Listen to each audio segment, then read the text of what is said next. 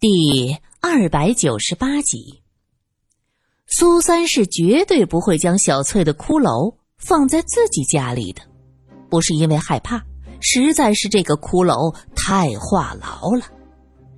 现在小翠的骷髅就站在哦，或者可以说是躺在苏三办公桌上，絮絮叨叨。为什么不许我去你家？我听说。你和那个山鬼住在一起，苏三喝道：“胡扯什么？什么叫住在一起？我们住一个公寓。”哼，反正就是那个意思。我想了想，姓穆的小子小白脸儿，也没什么好看的，还不如那个山鬼有男人气。苏三笑了：“ 你怎么不选罗隐呢？”呸呸呸！那个人，我怕他把我踩碎了。小翠儿的骷髅发出尖叫声。嘘，找死啊你！苏三做了个噤声的动作。可是山鬼还要把你弄碎了，沤肥呢。哼，口是心非罢了。男人嘛，当然要装作大男子主义一点喽。其实他心里呀。爱我爱的紧呐！苏三扶额，他也不知道这个小翠儿怎么这么显廉寡耻，简直要把人烦死了。从南京回来，如何处理这骷髅和碎骨片儿就成了问题。这按理说他是个骷髅，枯骨而已，埋了就是。可是将一个有感觉、会说话的骷髅埋掉，大家都觉得有点埋活人的意思。心里不舒服，苏三心想：这小翠儿没有了手脚，只剩下个骷髅头，只要不被它咬到，也没有什么可担心的。于是苏三就决定暂且把这骷髅收起来吧。萧琴的师兄袁烈本来是答应过要帮小翠儿将身体骨骼复原，但是后来大家商量的结果，这一具白骨实在是太过诡异。要是让他能走能跑，那指不定要出什么大乱子呢。没有躯体，对他反倒是最好的安排。于是啊，后来就假借实验室失火，说那碎骨头被烧光了。小翠儿气的是七窍生烟，她倒是想捶胸顿足，可是身体没有了，就剩个头了。可最后还是无可奈何呀，自己失去了行动能力。真被那个英俊的疯子踩得粉碎，再扔到乡下沤肥，那就糟透了。于是，这小翠儿就扒着苏三不放。在他的想法里，苏小姐身边比那个山鬼和罗隐要安全的多。不过，令他想不到的是，苏三竟然将她藏在自己报社的办公室里，而不是带回家。他太麻烦了，苏三可不想每天被一个骷髅头烦来烦去的。在苏三的家里，还能看到相貌英俊的山鬼和罗先生；在苏小姐的办公室里锁着，就得忍受无边无际的寂寞。偶尔进他办公室谈事儿的，竟然是个糟老头子。那个姓宋的编辑都五十多岁了。真是让人没法看，太不赏心悦目了。小翠郁闷，非常的郁闷，又没办法。此刻的她尚不明白，自己漫长的一生就是一次修行，以后将要面对更多寂寥无奈的时候。苏小姐，有人敲门，传来宋主编的声音。苏三七手八脚将骷髅收起来，关到柜子里锁上。哦，好闷呐！骷髅抗议：“闭嘴！”苏三低声呵斥。打开门，宋主编笑眯眯的站在门前。自从知道这位主编是莫名其妙的手下，苏三对他的心里就比较复杂。宋主编身边是个清秀的女孩子。眼睛亮晶晶的，嘴角含着微笑，表情有些跃跃欲试的青涩。苏小姐啊，这是新来的记者，叫做骆雨梅。我想呢，咱们报社能独当一面的女记者就你一个，打算让她跟着你学习一段时间。你看，宋主编深知这位小姐可不能得罪，说话格外的客气。既然是主编安排。苏三当然义不容辞。你好，我叫苏三。苏三热情的伸出手，骆雨梅很高兴，低低的叫了一声“师傅”。其实，在报社这种地方，老人带新人也算是约定俗成。苏三进来的时候被李主任百般刁难，后来自己暗中发誓，若是将来能带新人，一定以礼相待。自己尝过的冷眼心酸，绝对不会再让新人品味了。这个骆雨梅长得娇俏可人，看着性格也活泼大方，苏三很满意。稍微了解，知道她能读完大学，原来是靠一个好友的资助。苏三点点头说道：“你这位朋友真是好人。这世人呐，都喜欢锦上添花。”真正做到雪中送炭的能有几个呢？是啊，师傅，所以我现在都很感激乐平。要是没有他的帮助，我指不定被叔叔婶婶卖到什么阿的地方去了。原来这骆雨梅本来的出身很富裕，十岁那年家里遭了强盗，父母被杀害，只剩下她一个孤女。后来跟着叔叔婶婶过活。依照他叔叔婶婶的意思，过几年将她嫁掉就是了。可没有想到，他读书时中学的好友叫乐平的，同情他的遭遇，和家人商量资助他学费和生活费。只要他想读书，乐平就会永远的资助下去。这个乐平的父亲是上海滩著名的大律师，叫做乐一维。过去的律师其实很大程度上和前朝时的宋棍刀比例有些相像，打官司啊都有些猫腻儿。这个乐一为深知自己犯下的过错太多，正好女儿要做善事，也就顺水推舟，全当给自己行善积德了。骆雨梅也是个争气的，在乐家人的资助下，以优异的成绩读完了大学。乐律师和宋主编是多年的好友，就安排他到这儿工作。这些事情，骆雨梅自然是不能对一个刚刚认识的同事讲。只是他通过宋主编侧面了解过，这位苏小姐似乎是个孤儿出身，能走到今天这一步，一定很艰难。无形中，骆雨梅将苏三作为自己的偶像，在心中暗暗发誓。一定要好好的向苏小姐学习，争取早点成为上海滩知名的大记者。苏三看骆雨梅长得乖巧，人也会来事儿，很是喜欢，也就很认真的指点她一二。骆雨梅呢，自己也争气，得到苏三指点帮助后，第三天就独立发出了一篇稿子，宋主编很满意呀。在苏三面前称赞骆雨梅还是很不错的。是，骆小姐踏实能干。苏三也微笑着点头。只是这新来的骆小姐总在苏三的身边转悠，可把这小翠儿给急坏了。她没法出来透气，因为说不定什么时候这骆小姐就过来请教。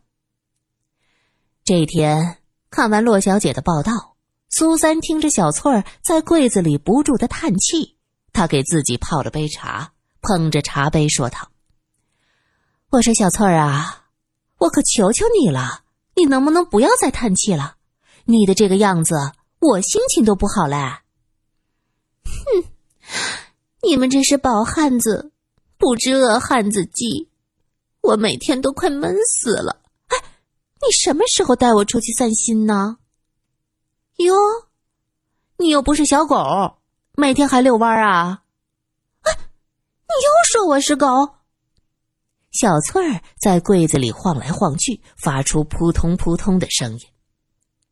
苏三好整以下，你跳吧，反正你那头盖骨就剩下一半了。话音刚落，小翠儿立刻就安静下来。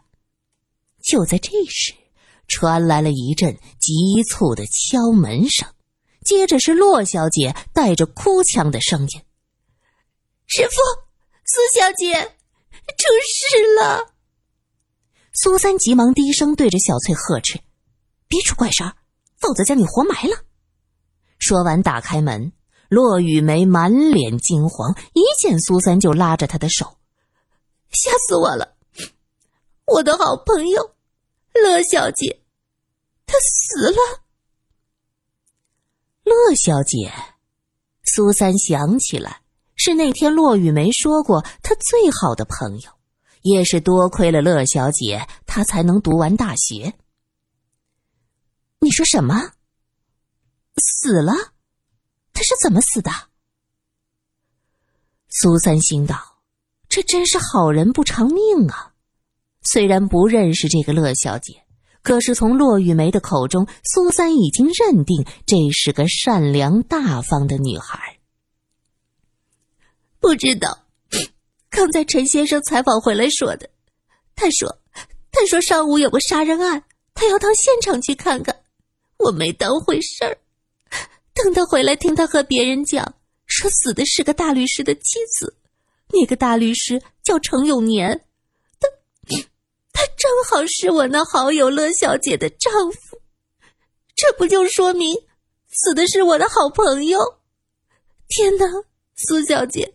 我现在六神无主，我不知道怎么办了。苏三拉着他的手，让他坐下，柔声说道：“那你问了老陈，证实是你同学了？”“嗯，陈先生说，就是程永年的太太，父亲是大律师，那不就是我的好朋友吗？”苏小姐，我现在心里好乱。我看过你写的报道，有很多关于凶杀案的。